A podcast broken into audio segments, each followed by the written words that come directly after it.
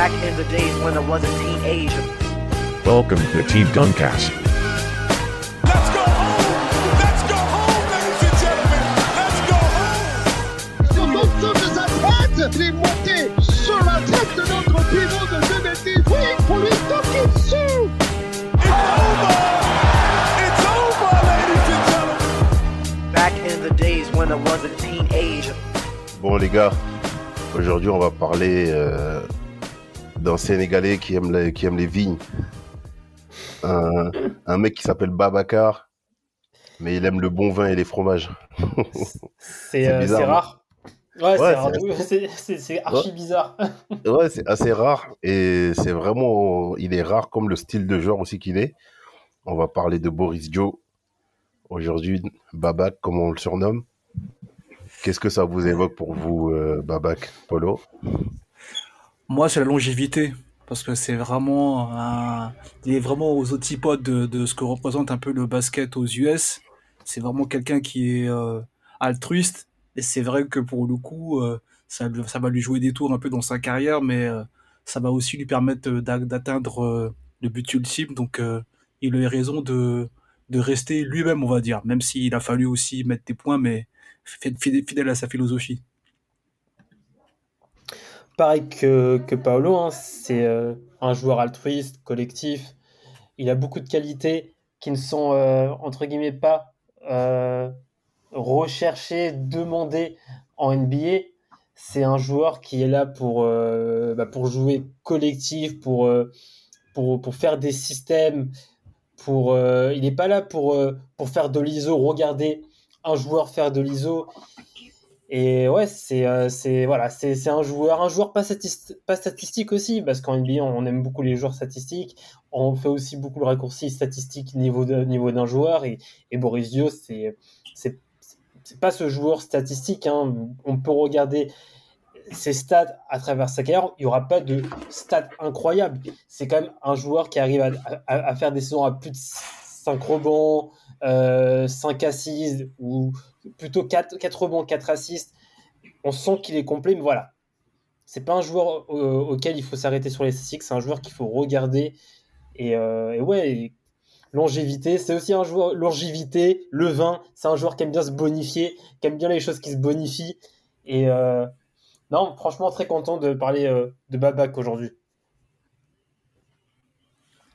Bah, je- moi, je vous propose déjà qu'on parle avec, qu'on commence avec, euh, bah, avec euh, sa, sa jeunesse. hein. Il, Ouais. il est, euh, il est fils. euh, bah, je pense que toi, peut-être, tu dois bien connaître euh, un peu son entourage.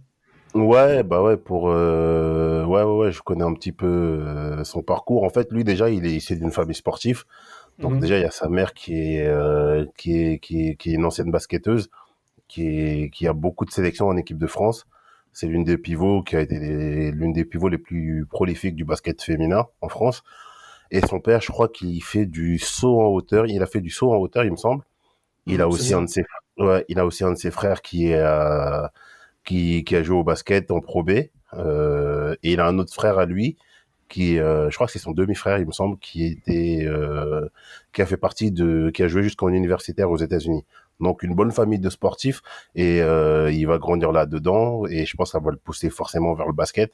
Et juste pour euh, rebondir sur ce que vous avez dit, euh, moi je suis d'accord avec vous. Déjà c'est la longévité parce que quand on voit de là où il part jusqu'à là où il finit sa carrière, c'est ça s'allonge presque sur deux décennies. Donc ça, c'est quand même à souligner. Et en plus, ce que tu dis, Rafik, c'est que, enfin, ce que disait Polo par rapport au fait que ça lui a joué des tours, moi, je pense pas forcément. Je pense que c'est lui qui a choisi ça. De, je pense qu'il a mené sa carrière comme il l'entendait. Et ce que j'aime chez lui, en fait, c'est que il a, il a, il, il a toujours été le, le style de joueur qu'il a voulu être. Ouais, c'est Ouais, Ouais, t'as voilà. raison, et t'as raison, Mapenda, c'est un peu comme tu, comme on disait la dernière fois par rapport à, à Ke- à Kevin Durant. On va dire que lui, il a accepté que les autres ne le modifient pas. C'est-à-dire que Voilà. il, il a, lui, son style de jeu, c'est un jeu collectif. Bon, après, le basket, c'est un sport collectif. Ouais. Et lui, ce qu'il apporte, c'est vraiment, c'est comme une brique. C'est Ouais. quelqu'un qui apporte un plus à un Exactement. collectif.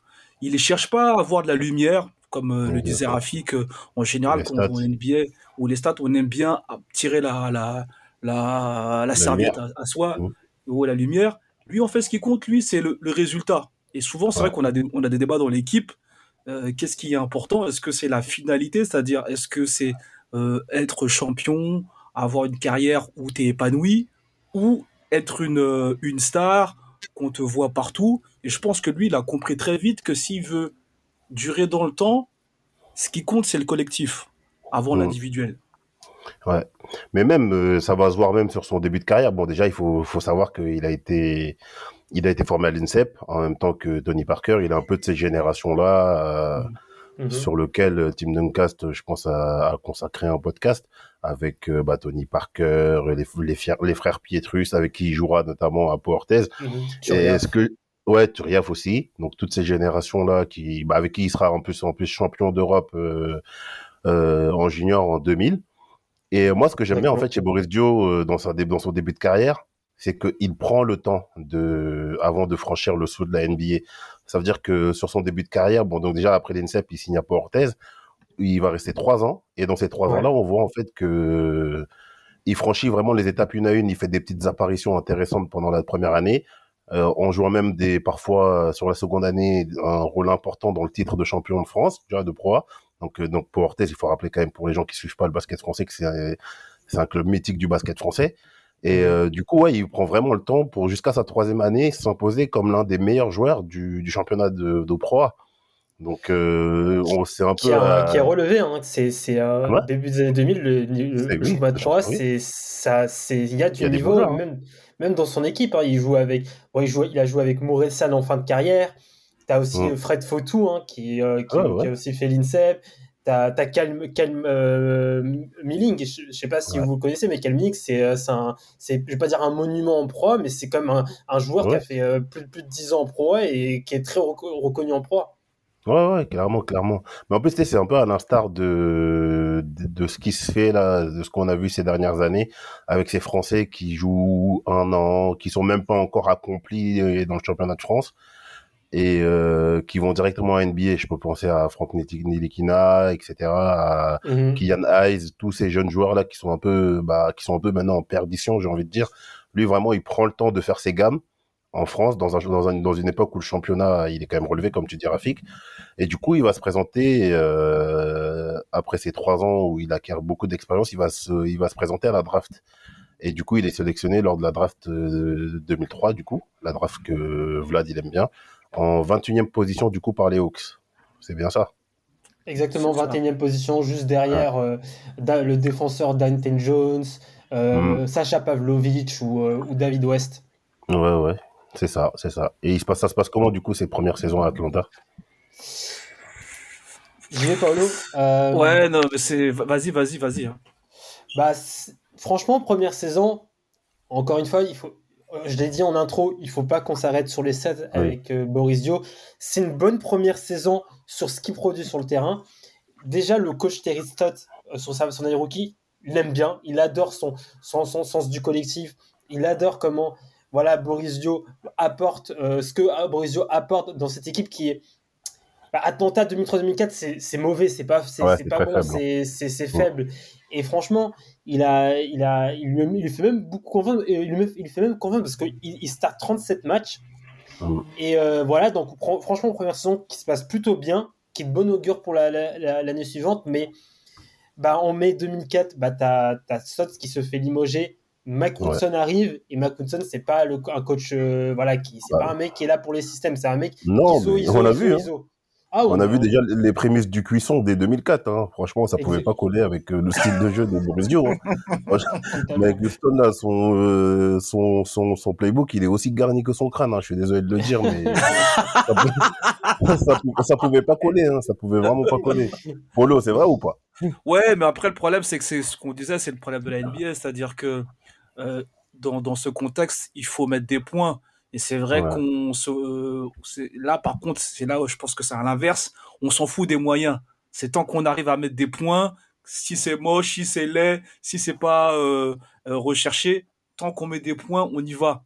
Et c'est vrai que, comme, comme vous l'avez dit, c'est pas un coach qui, qui, qui met en avant le collectif, c'est plus quelqu'un qui, s'il voit des joueurs athlétiques, des joueurs comme Josh Childress ou Joe Smith, il préfère les mettre en avant que des joueurs comme euh, Boris Dio, qui est plus lui quelqu'un qui est un peu le lion dans le collectif. Donc euh, forcément, ça peut pas matcher.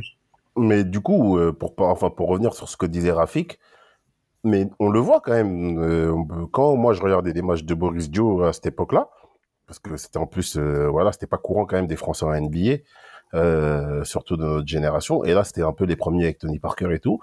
La dimension athlétique dont tu parles, lui, il l'avait. Moi, moi, enfin, je le voyais. hein. Il, a- Ouais, ouais. il, a- il avait vraiment, je trouvais qu'il était, il y avait dans les highlights, tu regardais, il, il plaçait quand même des bons petits dunks, il était Des longiligne. Thomas. Et- mhm. Ouais, voilà. Et il avait en plus cette dimension collective là. Mais bon, après, on va pas critiquer Atlanta, on va encore se faire 10 comme, euh, comme Laurie. Donc, euh, mais bon, ça m'a, sur ces trois ans quand même, voilà, globalement, il, il se montre, mais voilà. La, la draft de Josh Smith, comme tu as dit, Polo, lui fait un peu de l'ombre aussi. Ouais. Et euh, du coup, euh, bah, il est, après ces trois ans-là, il est échangé. Deux ans, deux ans. Ouais, au bout des deux ans, pardon. Donc, euh, du coup, en 2004-2005, bah, il est échangé aux Suns de Mike D'Antoni. Ouais. Bah, il va, ouais, ce- donc 2005, il va aux Suns avec deux, Ouais. accompagné de deux, tours, deux premiers tours de draft contre Joe Johnson. Ouais, c'est ça. Et, et là, ça va, bah là, franchement, nouveau joueur. Explosion. Franchement, euh, explosion. Explosion. Explosion. Ouais, explosion. In- Mm. incroyable, le mec. Il, euh, il- il- en fait, il est comme un poisson dans l'eau dans le système des Suns. Il arrive Mm. bien à, à suppléer Steve Nash dans, dans, dans, dans la main. Il, est, euh, Mm. il prend du rebond, il fait de la passe. Il met, et là, là, du coup, là, il met des points. On passe de 4,8 points de moyenne à 13,3 points de moyenne. Avec-. En plus, avec 81 matchs, hein, le, il, là, il, cette fois-ci, il joue 35 minutes par match. Donc, vraiment, grosse explosion. C'est euh, logique le titre de MIP. Ouais, non, c'est totalement logique.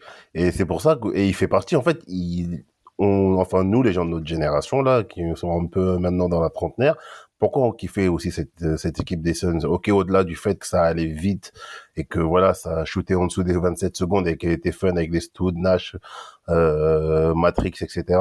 C'est que, en fait, Boris Joe, il faisait un peu le lien de tout ça, tu vois? Et Mike D'Antoni, ça, il a vite compris qu'il avait besoin d'un mec comme ça. C'était en fait son couteau suisse. Ça veut dire que Boris Joe, il était capable sur un bon soir de mettre 18 Mhm. points, 20 points. Mais que même quand il n'était pas dans le scoring, il pouvait aligner ses 6 rebonds, 7 passes euh, tranquillement, tu vois? Et vraiment, même faire euh, un truc dont on parle très peu au basket, c'est l'avant-dernière passe, tu vois, ou l'extra passe qui va, qui va permettre de décaler soit les shooters ou de trouver, par exemple, euh, ton intérieur qui puisse aller finir tranquillement au, cercle, tu vois. Et Boris Dio, c'est ce genre de, de joueur-là, dans ce, dans ce Phoenix-là, qui, qui était vraiment agréable à regarder jouer, tu vois. Et en plus, moi, ce que, ce que, ce que j'aimais bien avec Boris Dio, c'est que les gens le content, le, enfin, commencent déjà à le, à le mettre un peu dans cette étiquette de joueur collectif. Mais euh, quand ça commence à aller en playoff et que le niveau de jeu il commence à monter, lui il montait son niveau de jeu, tu vois, il montait son niveau de jeu et euh, on l'a vu par exemple sur des playoffs où euh, je crois que c'est 2007 où il tape les deux Los Angeles, non? Ça, il tape- non, c'est cette saison-là, 2006, Ouais, saison 2. 2006 Ouais, du coup, donc en 2006, ouais, où il tape les Lakers et les Clippers, il fait des pointes à 20 points de moyenne, 18 points.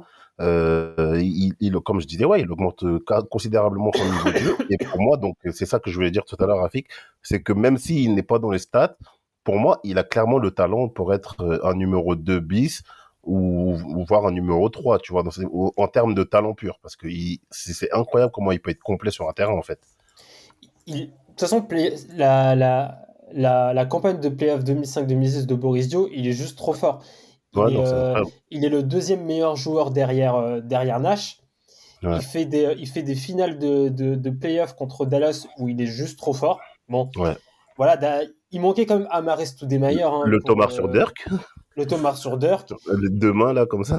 Ah oui, non, non, mais, le- non, mais Ouais. en, finale de, de- en finale de conférence, il met, il met 24 points de moyenne, 8,5 rebonds.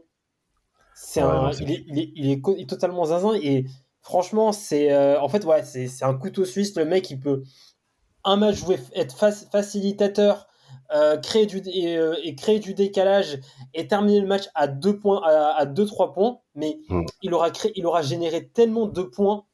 dans le match autres. ou sinon il Mm. peut- ouais, pour les autres et il y a des matchs où il peut aussi enfiler un costume un peu plus scoreur, pas Mm. très gros scoreur, ça n'a jamais été un très gros scoreur, Boris Dio, mais il peut faire des matchs où il va mettre 25, 26 points en en étant propre dans, le, dans, dans les shoots.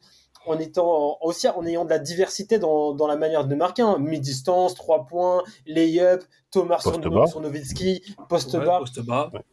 Non, franchement, c'est euh, c'est non, franchement euh, euh, incroyable cette saison 2005-2006 de, de Boris Dio. Polo, t'as un truc à rajouter sur cette période-là? Non, mais vous avez- je pense que vous avez tout dit, mais je pense que c'est surtout ça, je pense, qui énervait peut-être les coachs, c'est que, en fait, c'est ce sentiment de facilité. C'est-à-dire qu'on voit bien que il a une, il a une facilité déconcertante à être euh, all-around player.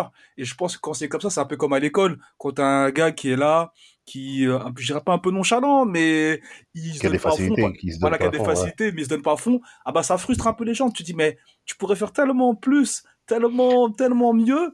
Mais en vrai, lui, son objectif, c'est pas d'en plein Ouais. la vue, c'est de gagner. Donc en vrai, ils sont, Mais- ils s'en foutent un peu, quoi.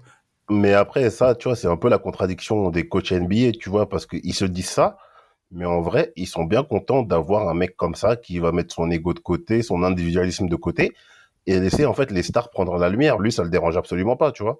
Et dans Mhm. ce, dans ce Phoenix-là, où t'as quand même des All-Stars, t'as Meyer, comme on a dit, t'as, t'as Steve Nash qui est encore là, t'as, Sean Marion, tu vois, t'as encore, t'as des joueurs confirmés dans cette ligue-là, tu vois, du milieu des années 2000.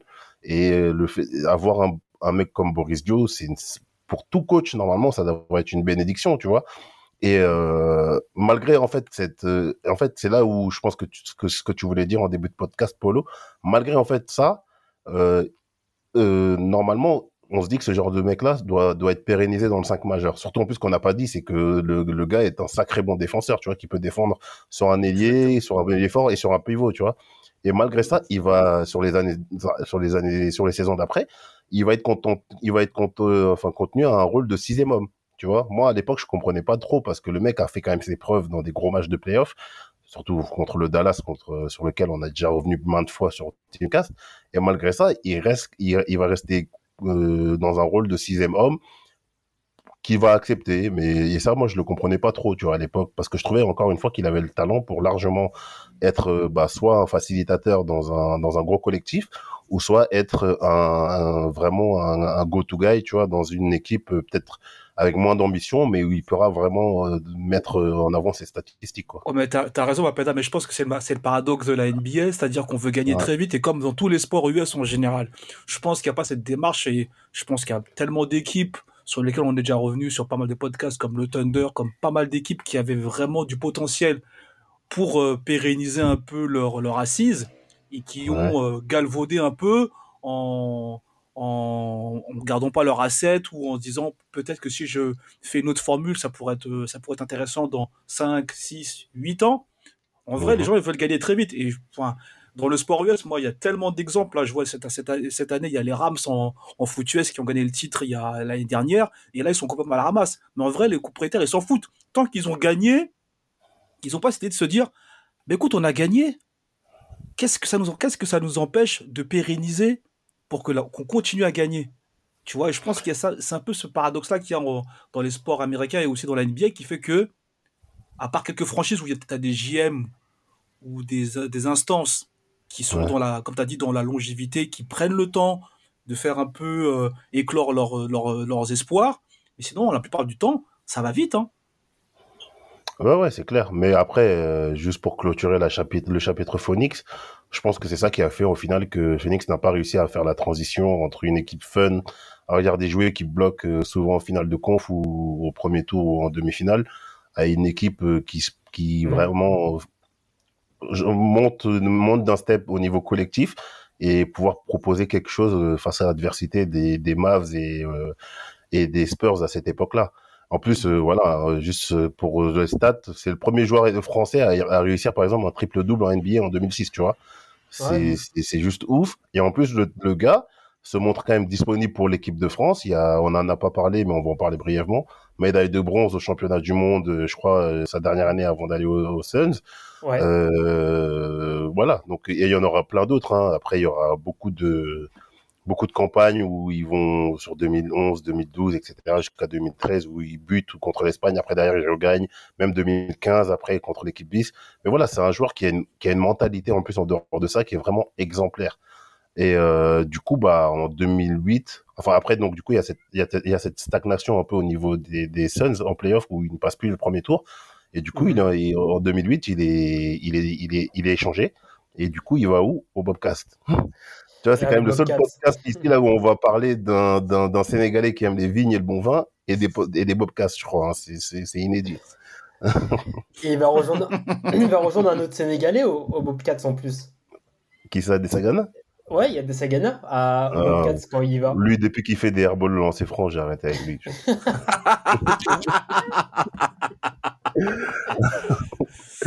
et ça se passe comment au- à Charlotte, euh, chez les Oh, il... Bah, il arrive dans une équipe qui, euh, bon, qui n'est pas incroyable. Hein. C'est, c'est une équipe où il n'y a, il y a pas de.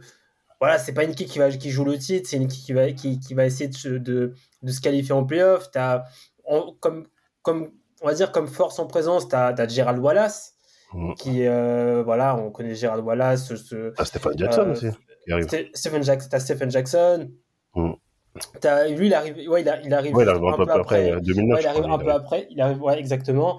T'as Emeka Okafor, le, Exactement, oui, le- bien le sûr. pivot, DJ Okusi, Rajabel hein, aussi, ancien de Ouais. en, euh, en- Il y a Raymond Felton aussi. Hein. Raymond Felton. T'as t'as Oh. Radmanovic, euh, euh, Matt Carroll, le, le- Une bonne équipe de ventre mou. Exactement. Après, t'as, et, Ouais. et ça va un peu se. T'as aussi Alexia Ginsa, hein, comme, euh, Ouais, comme, euh, comme français qui, euh, qui, est, qui est ici. Et euh, bah, il arrive, il va faire une première saison euh, avec Charlotte où il va. où il va mettre, en tout cas sur, le, sur les 59 matchs qu'il va, qu'il va réaliser avec Charlotte pour la saison 08-09, il va mettre 15 points de moyenne. Donc déjà, euh, le mec, il, re- il, re- il- il revient sur des standards qu'il avait eu sur la première saison avec Phoenix. Ensuite, Voilà. la deuxième saison, elle va un peu plus se compliquer. Euh, Non, c'est la deuxième saison, c'est va- va- là où. Ils font pas les playoffs en deuxième saison? Oui, c'est la saison d'après où ça se complique. Là, c'est la Ouais. saison où il y a une progression avec, avec Charlotte. ils vont Ouais. en playoff. hein. Bon, ils vont se faire sortir euh, très rapidement. mais Orlando.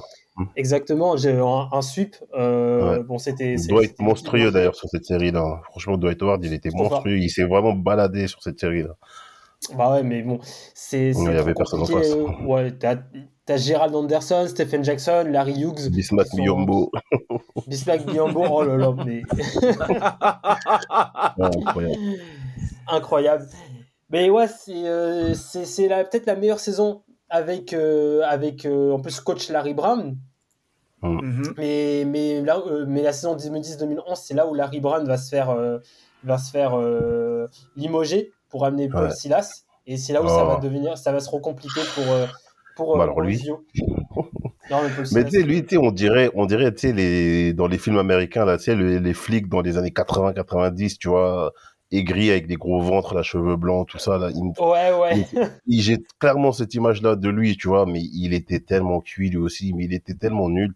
Et bon, en plus, euh, c'est, c'est, enfin, son rapport avec Boris Dio va, enfin, ne sont pas, ne sont pas bons, tu vois, parce que il va un peu reprocher à Boris Dio, tu sais, une, une, une certaine nonchalance, parce que ce qu'on n'a pas dit aussi, c'est que Boris Dio, quand il arrive au podcast, il prend du poids, il prend au moins 10 bons kilos, et euh, il dira que c'est pour vraiment se, se, se spécialiser sur le poste 4 et faire un peu face au, au, au, au monstre sur ce poste-là, ce qui est enfin ce qu'on peut entendre. Mais euh, avec son coach, en tout cas, ça passera pas du tout. Et ça donnera en fait l'un des plus mauvais bilans de l'histoire de la NBA. Je crois, je sais même pas s'il dépasse les 12 victoires.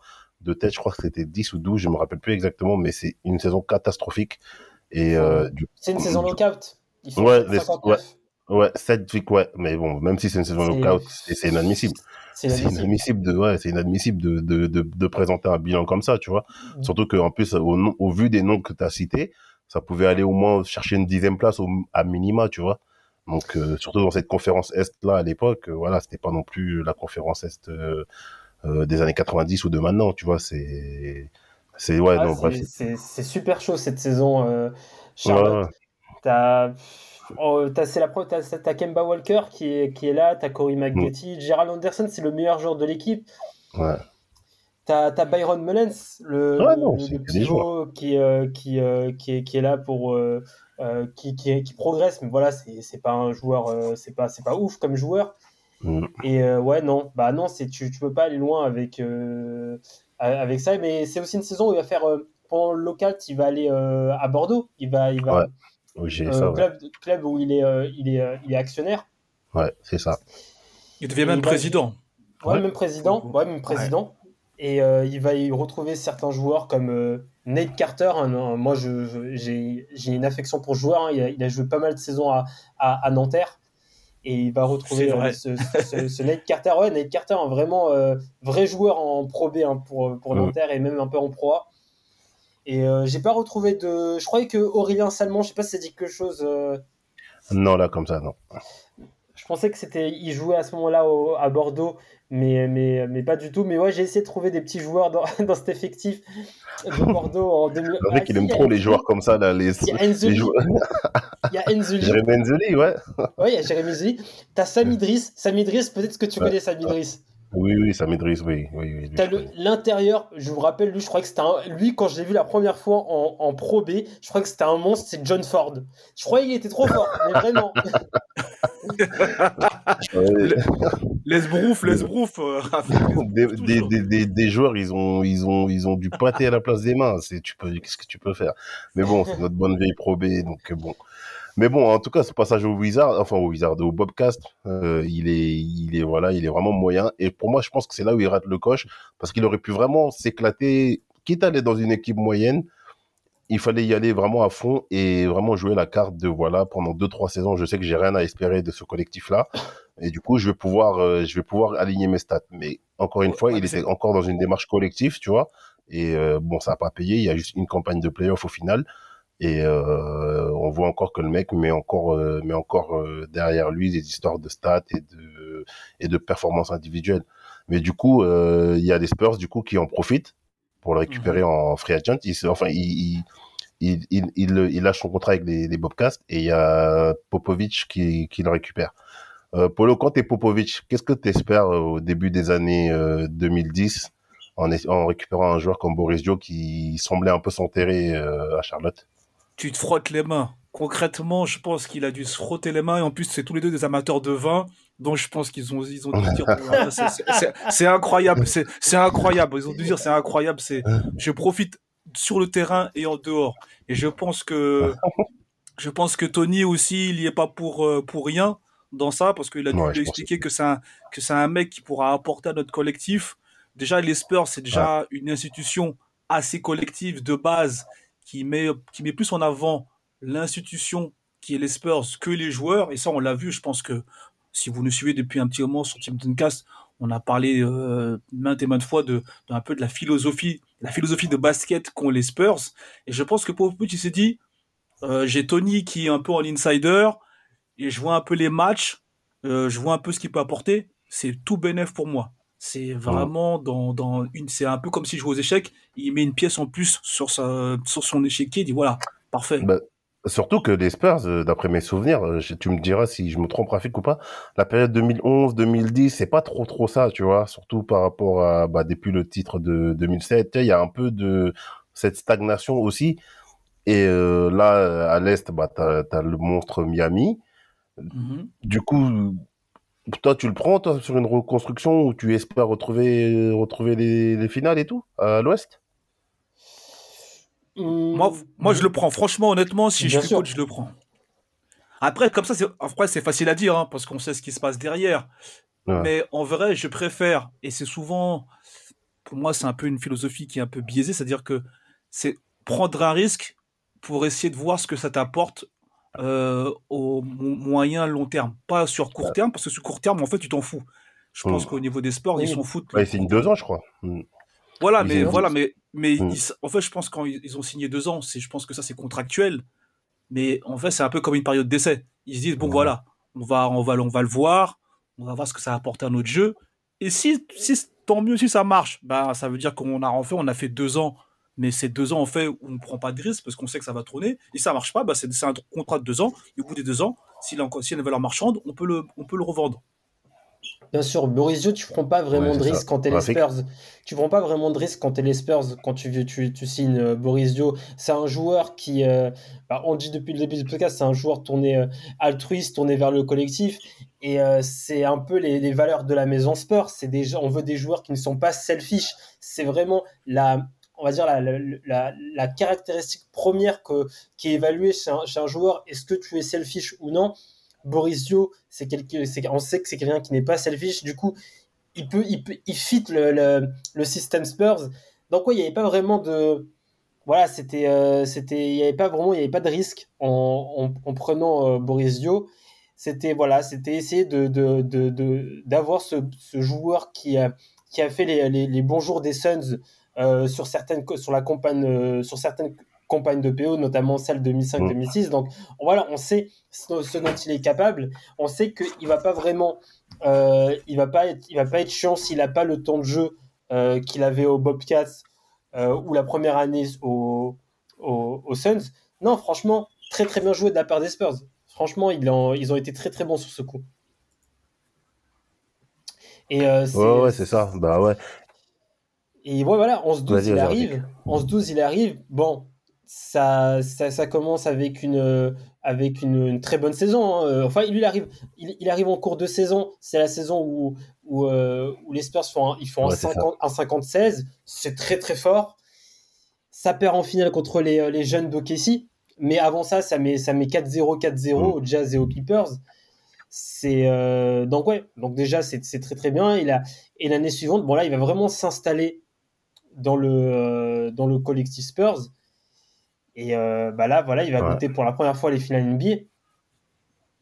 Ouais, Il ça. va goûter pour la première. Bah, franchement, ouais, c'est ça. En plus, tu vois, les, les stats, elles sont en baisse. On peut voir que ces stats, elles sont en baisse, tu vois, globalement. Parce qu'en fait, Pop, quand il le prend, je pense qu'il sait exactement pourquoi il veut le prendre. Et euh, pour moi, disons-le clairement, hein, sur ces deux années-là, surtout 2013, enfin, surtout 2014, c'est l'un des plus beaux jeux qui m'a été permis de voir depuis que je regarde le basket. Tu vois, et encore plus en NBA. Euh, c'était, c'était léché, c'était, ça cherchait toujours le, le shoot parfait, c'était extra passe sur extra passe. La connexion avec Duncan, elle était vraiment folle. Et Oui. malgré son, un- enfin, quand tu le vois, t'as l'impression qu'il est en surpoids, tu vois. Mais quand il se commence à driver ligne de fou, enfin, tête de raquette pour aller finir, tu, on dirait que tu peux pas l'arrêter. Et tu vois, il arrivait toujours à trouver dans la bonne passe Duncan qui arrivait à finir en finition. C'est les, les, les. C'est, franchement, pour moi, c'est un modèle de basket que je demande, que je demande à tous les gens d'aller voir à chaque fois, même euh, les gens qui coachent et tout, parce que franchement, c'est magnifique, tu vois, avec Dino en sortie de banc, Tony Parker un peu en, en, slasher, tu vois, meneur un peu fou. C'était, c'était, c'était incroyable, tu vois. Et, euh, ouais, du coup, il- en 2013, il va en finale. Malheureusement, on sait ce qui se passe hein, avec le shoot de Ray Allen, etc. Il- Ouais. et, euh, et le rebond de Chris Bosh. Donc, du coup, ils perdent. Mais c'est là que tu vois quand même le mental de, ce, de cette équipe-là, où tu sais que c'est- comme le collectif est mis en avant, pour moi, ça leur donne une- un truc en plus pour aller revenir l'année d'après. Mhm. Et franchement, les, les finales, enfin déjà, avant les finales 2014, on, on voit quand même, un- on voit quand même toujours que ce mec-là, il a du talent. Moi, je me rappelle son match euh, 6, je crois, contre OKC, en finale de conf, il me semble, en 2014. Ouais, je crois que c'est ça, finale de conf. Le mec, il, il, il, il- c'est un assassin. C'est un assassin. Il finit Ouais, presque en qui finit la triple saison. double. C'est lui qui fait la série. Ouais, il fait, je crois qu'il finit, un- ouais, il finit, ouais, il met un, un match, un, un shoot clutch là dans le corner. Je crois il y a le tour d'avant où je crois il joue Dallas. Il, et je crois il fait aussi un match où il est super bon à trois points. Il fait un 5 sur 7 ou quelque chose comme ça. Ça veut dire que dans les gros matchs, le mec répond présent quand son équipe a besoin de lui au scoring et au shoot. Parce qu'il il amène toujours, tu vois, ce spacing et tout et cette défense encore une fois.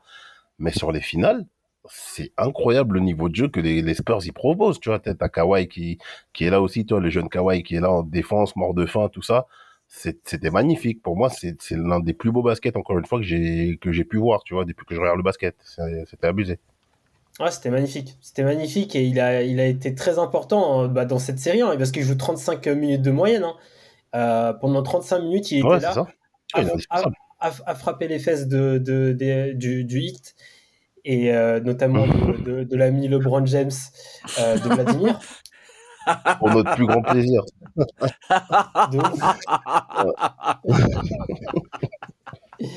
Mais si nous écoute, pour toi.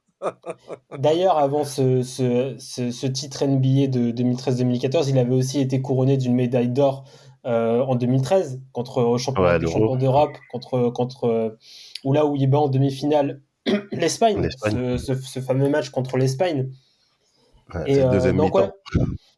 donc franchement, deuxième mi-temps, voilà, pre- première mi-temps, médaille d'or, deuxième mi-temps, titre NBA, ça se passe super bien pour, euh, pour Boris Dio. Franchement, on, ne peut que être heureux pour Boris Dio. Ouais, ouais, c'est ça. Et en plus, euh, bon, euh, petite précision, c'est lui le capitaine de l'équipe de France. hein. Pour le grand public, ça peut être par cœur. Non, non, non, c'est lui le capitaine de l'équipe de France.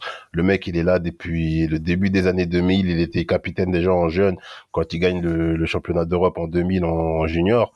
C'est vraiment lui le vrai taulier du vestiaire. Tu vois, bon, t'as Tony Parker qui est quand même important, il faut se le dire. Mais le vrai leader de, du vestiaire, c'est Boris Dio. C'est lui qui arrive à rassembler tout le monde. Et c'est lui aussi, qui montre l'exemple euh, par sa défense et par ses, voilà, encore une fois, par son utilisation du ballon euh, dans le collectif, tu vois. Et euh, franchement, c'était, voilà, c'était, c'était quand même important de le souligner parce que pour moi, il fait quand même partie du, top 5 des meilleurs joueurs français de l'histoire, tu vois, voire même top 3, tu vois. Ah, Après, après, après, ce qui est fou, comme tu as dit, c'est que en c'est pas quelqu'un qui va remettre ça sur le tapis, tu vois. Parce qu'en vrai, tu, tu, du, basket français. Ouais, tu, quand, à ce niveau-là, tu peux, entre guillemets, te la raconter. Et clairement, lui, franchement, t'as l'impression qu'il en a rien à foutre de, de, de, de, de- d'être mis en avant. En fait, vraiment, vraiment profiter de, de l'expérience, de s'amuser et vraiment prendre du plaisir. Et je pense que cette, cette passion du vin, elle est, elle est pas là pour rien, je pense, parce que c'est vraiment des, des gens qui aiment se faire plaisir. Honnêtement, après, même moi, je regardais les petites inter- interviews là, Mhm. par rapport au podcast. Il disait qu'il aime bien faire du bateau, tu vois. il aime- En fait, tu te dis, mais euh, il y a des gens qui font du basket, ils sont, ils sont à fond dans le basket, ils, ils dorment, ils vivent, euh, genre. euh, Ouais. Mais lui, il aime le a basket, à mais il, aime- Hein? il, a, il aime la vie à côté, tu vois. Donc c'est ça qui est ouf aussi, tu vois. C'est un mec qui, euh, qui, doit, qui met du Patagonia.